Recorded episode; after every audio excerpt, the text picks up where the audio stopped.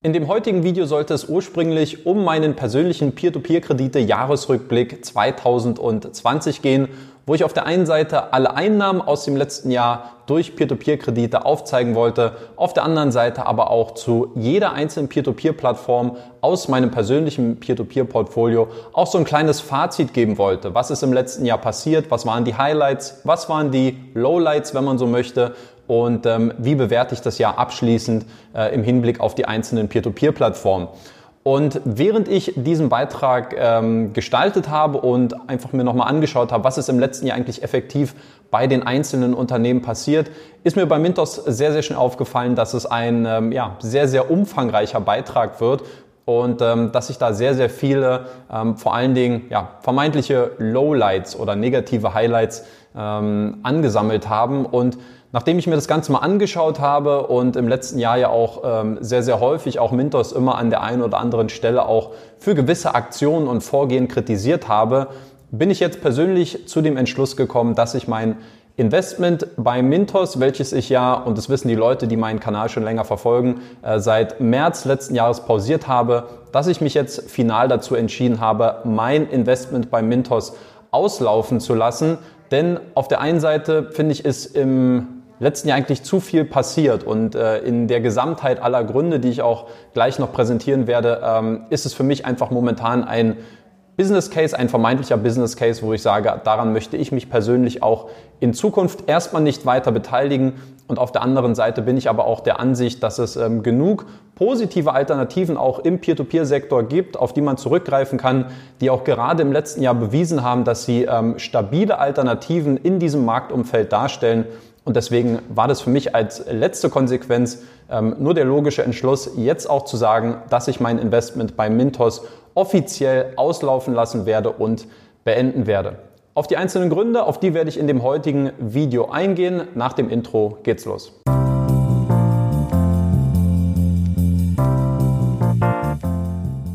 Und der erste übergeordnete Grund, warum ich mich dazu entschieden habe, jetzt Mintos zu verlassen, das ist die schlechte und ungenügende Due Diligence der Kreditgeber. Mintos besitzt ja ein Marktplatzmodell, das heißt, effektiv muss sich Mintos speziell um zwei Seiten ähm, kümmern. Auf der einen Seite, wie bekommen Sie neue Investoren auf die Plattform hinzu? Auf der anderen Seite, welche Kreditgeber stellen auch das Kreditangebot zur Verfügung? Das heißt, im Endeffekt ähm, für Mintos ähm, würde ich mal behaupten, dass der wichtigste Job dabei aber tendenziell eher die Kreditgeber sind, weil ohne die ähm, würde es auch, glaube ich, kein Investor wirklich interessieren, was dort auf Mintos passiert. Deswegen aus meiner Sicht der wichtigste Job ist eben, dass Mintos qualitativ gute Kreditgeber anzieht. Und ich glaube, wenn wir es jetzt mal sehr vereinfacht darstellen, es gibt ähm, ja, zwei Arten von Kreditgebern. Es gibt gute und es gibt schlechte. Und der Hauptjob, äh, der Hauptjob von Mintos besteht aus meiner Sicht eben darin, auch ähm, herauszufiltern, wie sich die Guten von den Schlechten unterscheiden und dann mit den Besseren natürlich auch entsprechende äh, Kooperationsstrukturen zu finden. Und jetzt schauen wir einfach mal, wie Mintos hier im letzten Jahr abgeschnitten hat. Wir ziehen jetzt mal Bilanz.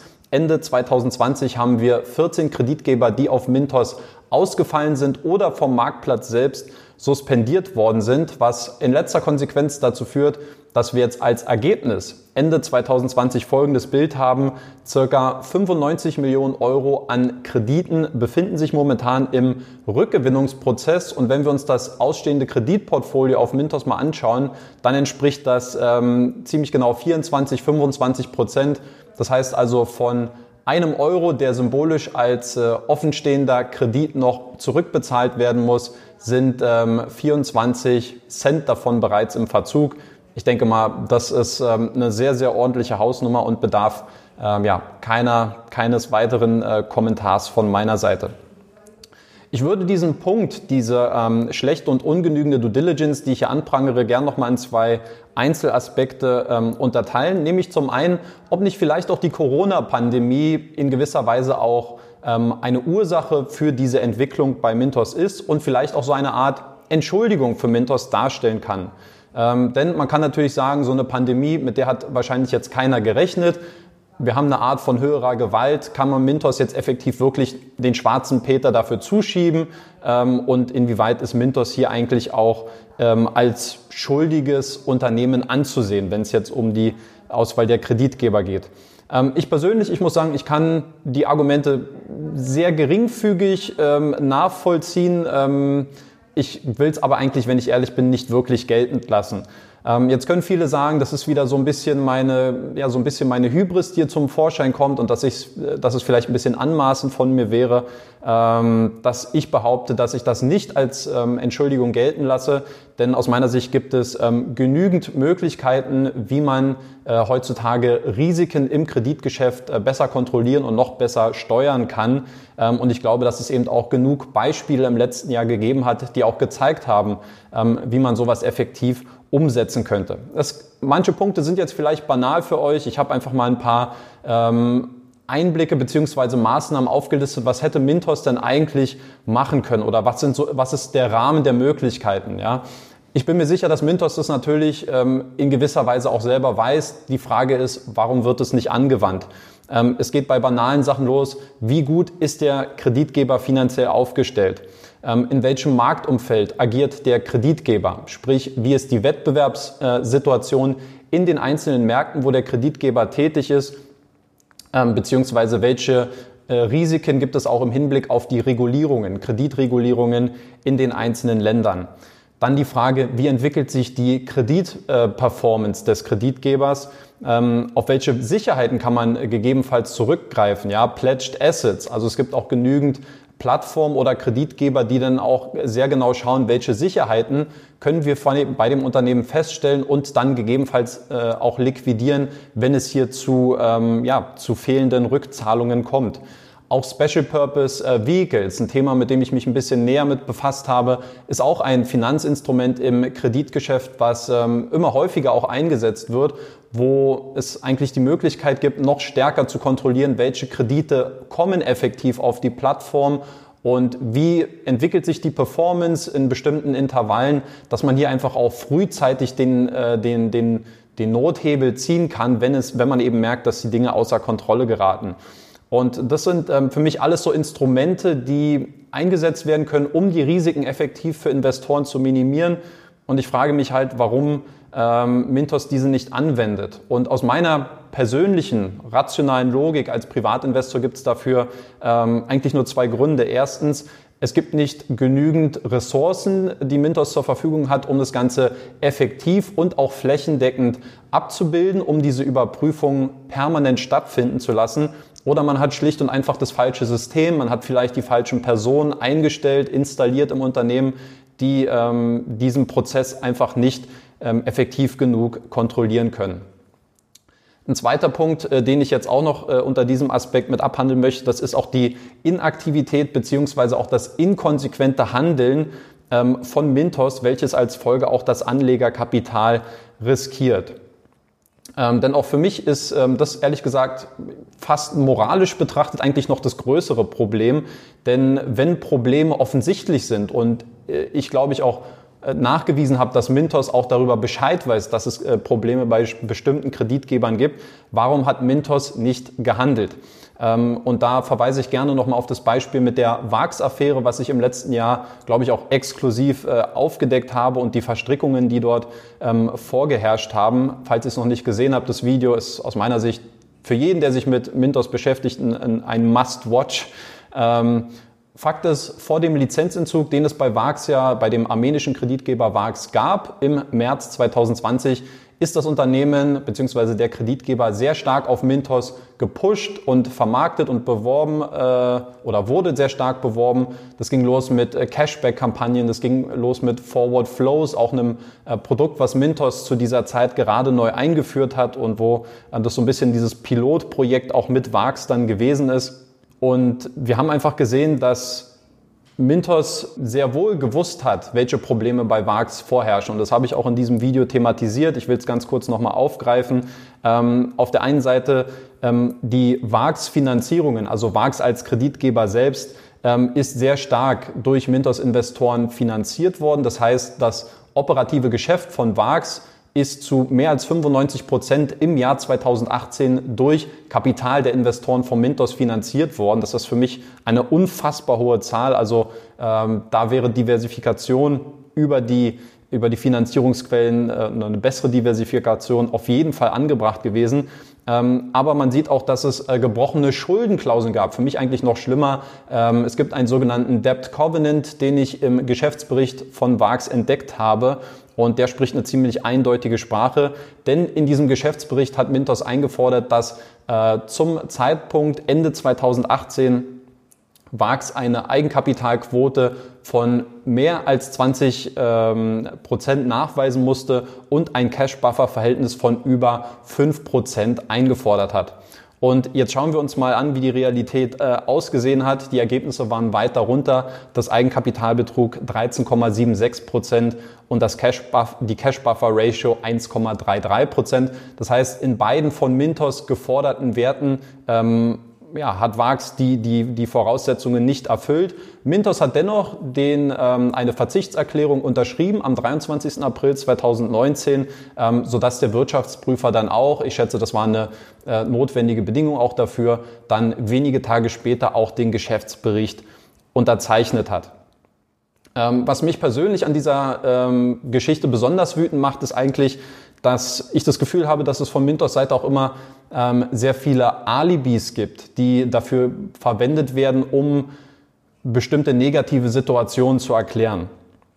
Ähm, wenn wir jetzt mal drüber hinwegsehen, dass die, diese Kriterien nicht eingehalten worden sind, die Mintos gefordert hat, ähm, dann finde ich es ehrlich gesagt zu wenig selbstkritisch und zu schwach von Mintos dann die Schuld für die Situation bei VAX dann immer auf externe Events zu schieben. Also Mintos hat ja auch in dem Interview, was ich mit ähm, Mintos CEO Martins Schulte geführt habe, zum Beispiel gesagt, wer konnte Corona voraussehen? Wer konnte ähm, denken, dass es, dass, welche Umstände oder welche Ausmaße dieser Bürgerkrieg in Armenien annimmt?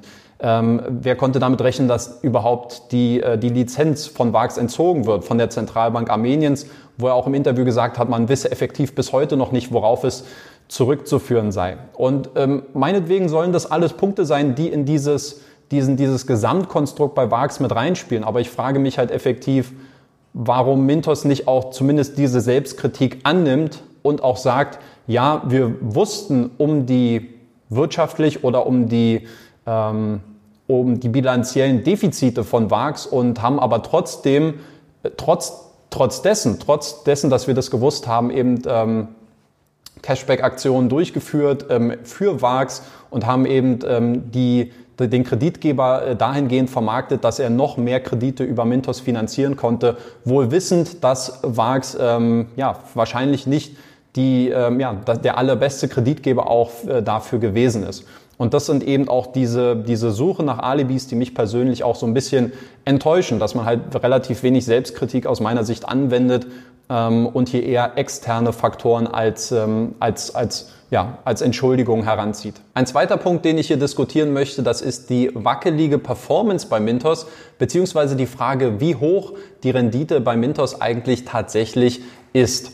Mintos hat ja im Anfang des Jahres auf dem Blogartikel das Jahr 2020 so ein bisschen rekapituliert und auch einen Ausblick gegeben, welche Ziele man sich jetzt auch für das nächste Jahr, für 2021 gesetzt hat. Und eine der Top 3 Prioritäten, Prioritäten für dieses Jahr ist die Rückgewinnung ausstehender Kredite. Und ich glaube, dass es auch eine ganz, ganz ähm, ein ganz wichtiger Faktor sein wird, wenn man jetzt in diesem Jahr auch schaffen möchte, das Vertrauen in gewisser Weise auch von vielen Investoren wiederherzustellen. Denn bis jetzt ist es ja so, viele Kredite, die im Verzug sind, die befinden sich jetzt bei Mintos in diesem sogenannten Funds in Recovery Prozess. Ähm, aber es ist klar, dass es so auch nicht ewig weitergehen wird. Und früher oder später wird ein Teil dieser Kredite dann als ähm, abgeschrieben werden müssen, als Teil von ähm, uneinbringlichen ähm, Forderung. Und wie hoch dieser Anteil sein wird von den aktuell ähm, 95 Millionen Euro, die aktuell ähm, noch ausstehen und sich dort in diesem ähm, Recovery-Prozess befinden. Ähm, dieses Ergebnis werden wir erst effektiv in einigen Jahren sehen. Ja? Mintos hat jetzt viele Vereinbarungen getroffen mit unterschiedlichen Kreditgebern, unterschiedlich, unterschiedliche Rückzahlungsstrukturen. Ähm, das ist nochmal ein Thema für sich, finde ich.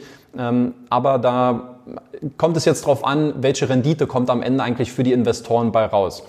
Und wie hoch ist eigentlich die tatsächlich erzielte Rendite? Und da kann ja jeder mal selber mal einen Taschenrechner rausholen und einfach mal schauen, ähm, welche Rendite habe ich effektiv mit Mintos erzielt in einem bestimmten Szenario. Ähm, bei mir persönlich ist es so, Meine persönliche Gesamtrendite, ich bin jetzt seit äh, knapp dreieinhalb Jahren bei Mintos investiert, die liegt jetzt bei 11,9 Prozent. Wenn ich jetzt nur auf das Jahr isoliert 2020 schaue, dann liegt meine Performance immerhin noch bei, äh, wie ich finde, vorzeigbaren 10,34 Prozent. Hier allerdings ist, äh, sind keine Ausfälle äh, jeglicher Art berücksichtigt. Und wenn ich mir mal jetzt aktuell meinen äh, Funds in Recovery Channel anschaue, ähm, dann sehe ich, dass dort äh, über 1300 Euro noch ausstehen, die sich dort jetzt momentan noch im Rückgewinnungsprozess befinden. Und würden diese Stand jetzt ähm, als Verluste realisiert werden, würde meine Gesamtperformance auf 6,5 Prozent abfallen. Und ähm, das heißt, in diesem Worst Case, das muss man ja mit dazu sagen, also es ist natürlich nicht ausgeschlossen, dass da auch nochmal irgendwann im Laufe der Zukunft Geld zurückkommt, ähm, dann sind 6,5 Prozent natürlich besser als Sparbuch, ja, äh, keine Frage. Aber es ist eben auch nicht der Anspruch und die Erwartung, die ich äh, persönlich an ein Peer-to-Peer-Investment habe. Und insofern muss dort auch jeder mal für sich schauen, hey, wie effektiv oder wie hoch ist eigentlich meine Rendite bei Mintos am Ende des Tages und lohnt es sich dafür auch das entsprechende Risiko auf der anderen Seite dann ähm, mit auf sich zu nehmen. Dann kommen wir zu einem dritten Punkt und das sind für mich die Interessenskonflikte auf Gesellschafterebene zwischen Mintos und seinen Kreditgebern. Dass es diese Überlappungen auf Gesellschafterebene gibt, ähm, das ist, glaube ich, hinlänglich bekannt und das ist auch ähm, jetzt keine, ja, keine Neuigkeit, die ich jetzt exklusiv irgendwie aufgedeckt hätte. Das heißt, es gab vorher schon ähm, gewisse Quellen, die darauf hingedeutet haben, dass Mintos mit sehr vielen von seinen, speziell seinen größeren Kreditgebern, dass es dort sehr enge Verflechtungen gibt und dass hier natürlich auch Interessenskonflikte äh, vorliegen. sofern ähm, so gut, wenn man so möchte. Ähm, für mich besonders interessant, aber natürlich so ein bisschen genauer hinzuschauen, ähm, wie sich gewisse Kreditgeber im letzten Jahr von der Plattform verabschiedet haben. Ähm, das wirft aus meiner Sicht ähm, teilweise ein sehr ungünstiges, ein sehr dunkles Licht auf Mintos und äh, das sollten wir auf jeden Fall mal kurz besprechen. Ähm, auch hier können wir VAX wieder gerne als Beispiel ähm, für nehmen. Ähm, auch hier gab es ähm, Überschneidungen, was die Eigentümerstruktur bei beiden Unternehmen angeht. Und für mich ist so eine Frage, die jetzt ähm, eigentlich offen ist, was auch zu einem äh, äh vorherigen ähm, Punkt nochmal aufgreift, ob diese angeprangerte Inaktivität und Inkonsequenz, die ich Mintos auch vorgeworfen habe, ob das nicht vielleicht auch äh, zu gewissen Teilen auch genau darauf zurückzuführen ist, dass es eben hier Gesellschafterüberschneidungen gibt, dass Interessenskonflikte ähm, existieren, die dann eben auch ein konsequenteres Handeln von Mintos ähm, in letzter Effizienz oder in, in, in, letzter, in letzter Schlussfolgerung ähm, auch verhindern. Wir können auch über die Finco-Gruppe sprechen. Das ist ja im Endeffekt der Mutterkonzern auch von, äh, von VAX, von dem armenischen Kreditgeber. Und im Frühjahr hatte die Finco-Gruppe ja noch eine sehr ähm, beeindruckende Bilanz äh, vorzuweisen und hatte ein ausstehendes Kreditportfolio von mehr als 100 Millionen Euro allein auf Mintos. Man war der größte Kreditgeber seinerzeit auf dem Marktplatz.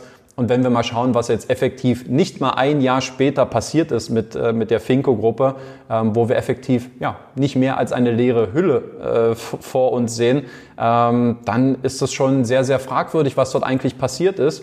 Und ähm, ja, wenn man sich anschaut, wie dieser Konzern eigentlich systematisch, ähm, wie soll man sagen, aufgelöst worden ist, wie er teilweise abverkauft ist, äh, abverkauft worden ist und natürlich an wen? Natürlich an Kreditgeber, ähm, wo die Gesellschaft da auch in beiden Unternehmen vertreten sind. Also für mich persönlich hat es einfach ähm, sehr, sehr viel Geschmäckle, ja, was da beim Mintos äh, passiert ist in, im Zusammenhang mit der Finko-Gruppe. Auch dazu ein Video, äh, wo ich sehr viel recherchiert habe, was ihr euch gerne mal anschauen könnt, ähm, falls ihr es noch nicht gesehen habt.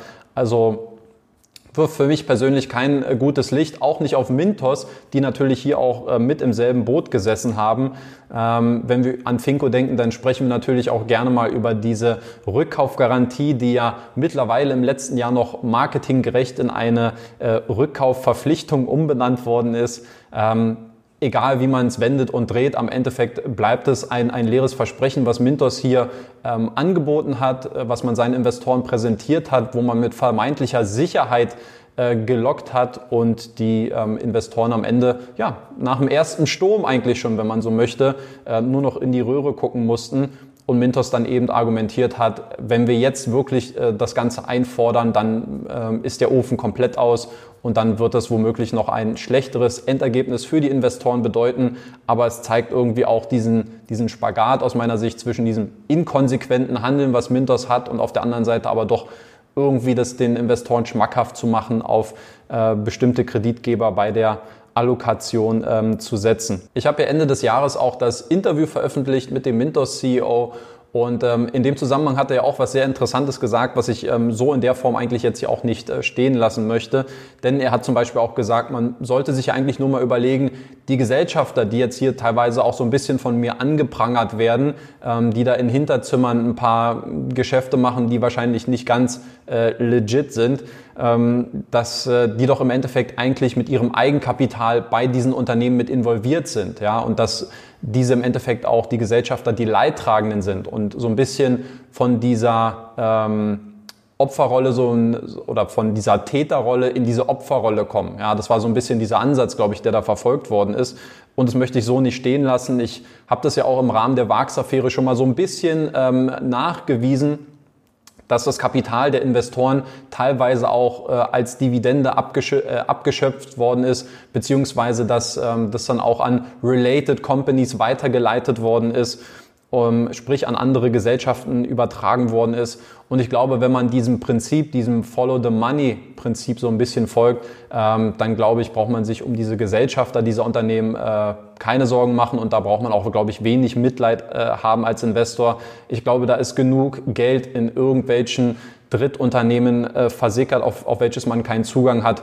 Und als ähm, ja, Investor bleibt eigentlich nichts anderes übrig, außer nur zu hoffen, dass irgendwie ähm, das Geld über die Kreditgeber zurückkommt, weil die Kreditnehmer dann doch irgendwo nochmal dann äh, ihre, ihre ähm, Zinsen und ihre Tilgungen bedienen.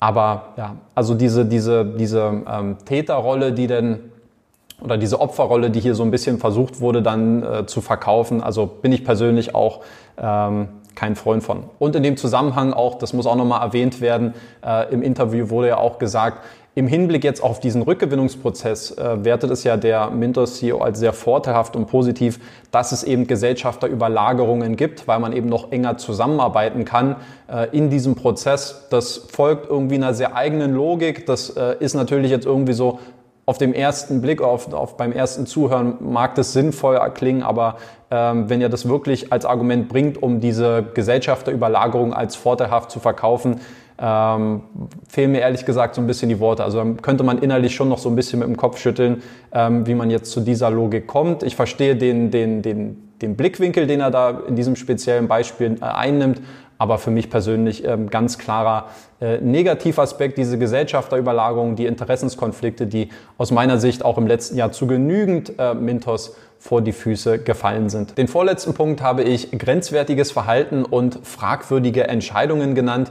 Und auch hier habe ich zwei Beispiele vorbereitet, um das Ganze so ein bisschen zu untermalen. Punkt Nummer eins, äh, wir haben ja im Oktober 2019 gesehen, dass Mintos eine Zeitplanverlängerung eingeführt hat ähm, und die Beweggründe, die dahinter äh, standen, waren aus meiner Sicht ähm, nachvollziehbar. Da hat aus meiner Sicht auch gar nichts dagegen gesprochen.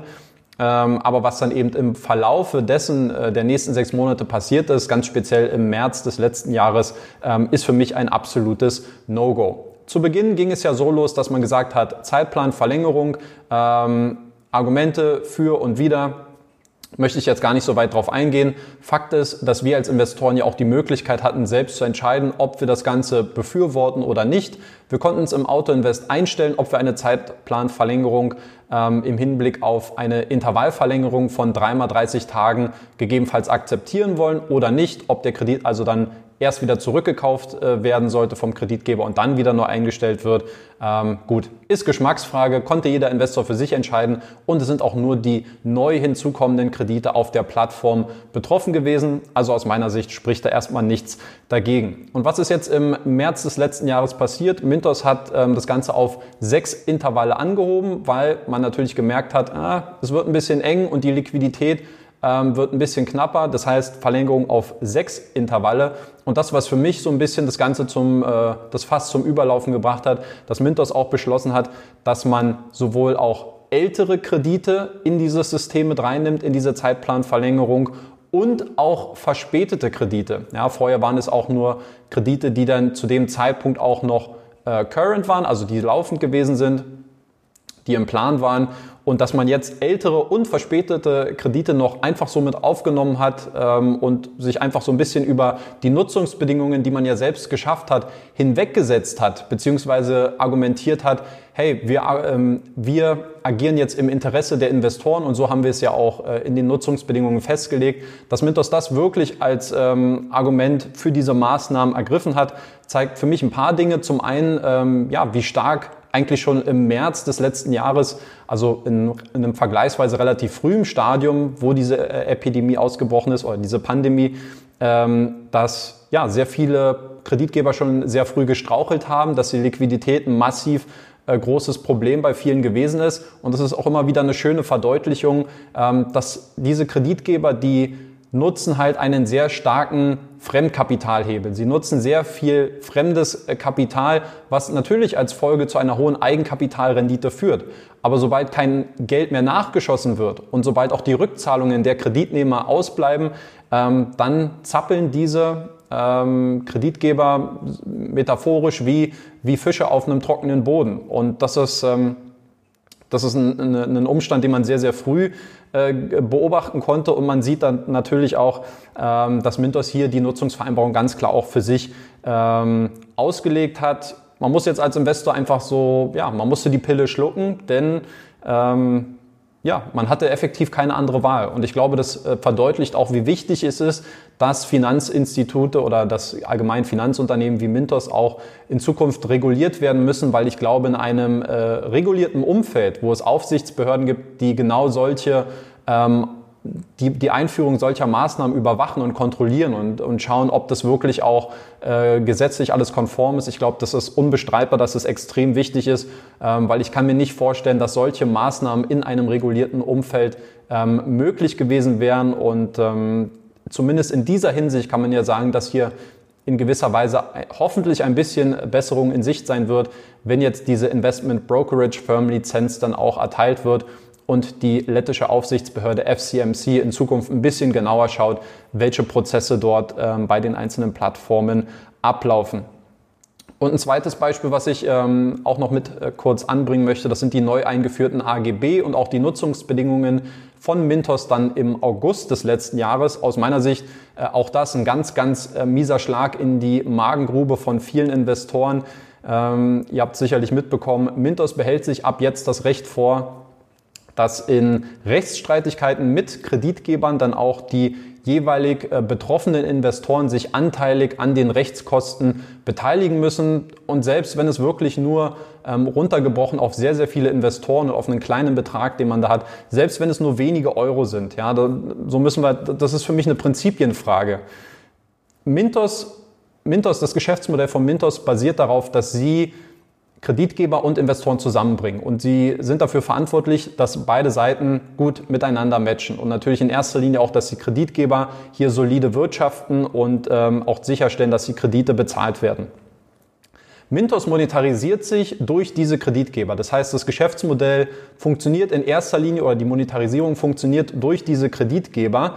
Und Mintos, was Mintos jetzt effektiv macht, ist, dass sie Gebühren von den Investoren verlangen, für eine schlechte Due Diligence, die Mintos bei diesen Kreditgebern durchführt. Und dass Investoren quasi für die Due Diligence von Mintos haften müssen, obwohl das ganz klar der Job von Mintos ist, die dafür verantwortlich sind, die dort ihr, ihr dadurch ihr Geld beziehen, sich dadurch am Leben erhalten durch diese, ähm, durch diese Einnahmequellen prim, aus primärer Hinsicht, aus, oh, zu einem Anteil, der sehr, sehr stark ist. Ich glaube aktuell mehr als 90 Prozent ähm, schauen wir mal, wie es jetzt mit diesen Sekundärmarktgebühren ausschaut, was Mintos da im letzten Jahr einnehmen konnte. Aber ganz klar, Mintos monetarisiert sich über diese Kreditgeber und Mintos weigert sich auch die Haftung für die eigene Due Diligence zu übernehmen und will hier die Investoren äh, mit ins Boot holen. Ist aus meiner Sicht ähm, ja etwas, was äh, so ein bisschen so ein Eingeständnis ist, dass man so ein bisschen nicht die äh, Kontrolle verloren hat, aber dass, ähm, glaube ich, die Interessen der Investoren nicht immer die oberste Priorität genießen, ähm, was sich, glaube ich, auch in vielen anderen Maßnahmen im letzten Jahr leider gezeigt hat. Und der fünfte und letzte Punkt, warum ich mich dazu entschieden habe, jetzt Mintos zu verlassen, ist der, dass ich ehrlich gesagt in dem aktuellen Umfeld auch gar nicht wüsste, wo ich äh, bei welchem Kreditgeber bei Mintos aktuell investieren sollte, weil aus meiner Sicht die qualitativ guten Kreditgeber einfach fehlen. Das heißt, wenn wir uns jetzt die ganzen Argumente, die ich davor genannt hatte, äh, wenn wir die alle mal beiseite lassen und sagen, okay, frischer Start jetzt 2021, ähm, es wird das Jahr von Mintos, ähm, wir fangen jetzt wieder an zu investieren, wäre für mich die Frage offen, wo? Also welchen Kreditgeber sollte ich wählen? Ich glaube, es gibt effektiv zwei Methoden, die man wählen kann. Ja, die erste ist maximale Diversifikation und wirklich jeden Kreditgeber mit aufnehmen und dann auch natürlich mit der Gefahr, dass das hinten raus wieder ordentlich äh, schief gehen kann, aber Hauptsache nicht massiv in einem äh, Schadensfall involviert sein. Ja, da habe ich auch viele Zuschriften von euch bekommen, die da bei der einen oder anderen pleite gegangenen ähm, Plattform äh, involviert gewesen sind, was natürlich sehr ärgerlich ist. Ähm, aber das wäre jetzt die Frage maximale Diversifikation, was natürlich Mintos sehr stark freuen würde, weil alle Kreditgeber irgendwie auch einen Grund haben, dort zu sein.